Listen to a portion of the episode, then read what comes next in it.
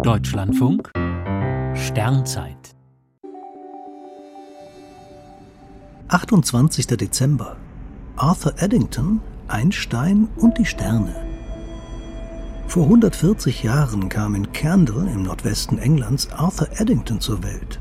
Der Astrophysiker prägte in der ersten Hälfte des vergangenen Jahrhunderts viele Bereiche der Himmelsforschung. Am bekanntesten ist wohl seine Expedition auf die Insel Principe vor der Küste Afrikas. Dort verfolgte er im Mai 1919 eine totale Sonnenfinsternis.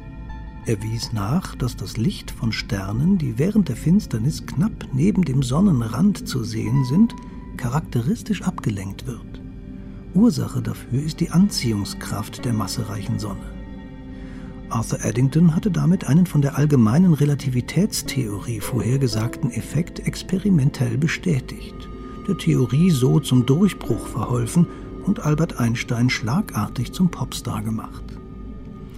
Das Hauptarbeitsgebiet Arthur Eddingtons war der Aufbau der Sterne.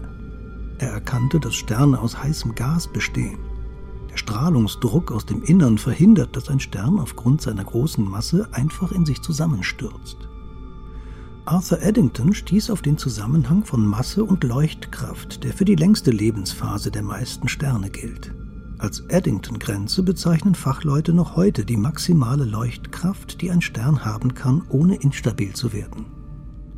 Der berühmteste Astrophysiker seiner Zeit ist 1944 gestorben.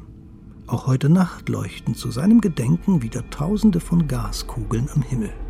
Sterne, die genauso funktionieren, wie Eddington es einst erklärte.